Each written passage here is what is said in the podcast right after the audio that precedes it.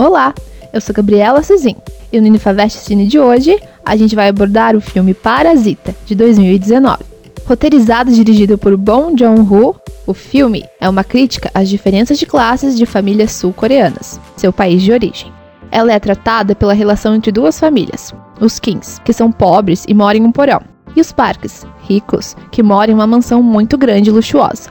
Então, um a um, os integrantes da família Kim vão se infiltrando na vida da família burguesa, ganhando a confiança dos novos patrões e se empregando em diferentes funções do seu cotidiano. O filme começa com uma comédia ácida, mas vai se desenrolando como uma sátira social com elementos de suspense e horror.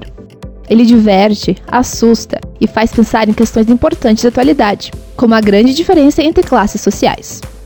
Mesmo o filme se passando na Coreia do Sul, ele pode ser introduzido no cenário de qualquer país.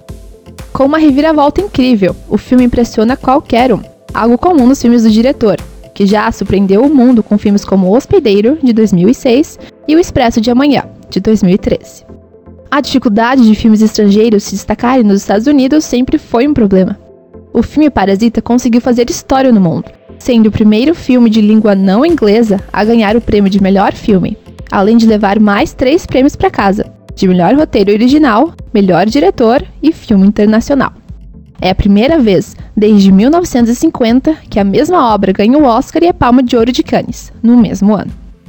O filme foi um sucesso de bilheteria, arrecadando quase 140 milhões de dólares no mundo todo e permanecendo por 18 semanas consecutivas em cartaz em Los Angeles.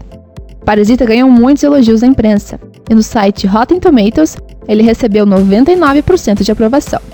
Que tal se aventurar com mais filmes estrangeiros? Você pode se surpreender. Este foi mais um Univavest Cine. Continue nos acompanhando no Univavest Play no YouTube e também nas redes sociais, Facebook, Twitter, Instagram e nossos podcasts no Spotify. Até o próximo programa. Unifavest, seja quem você quiser.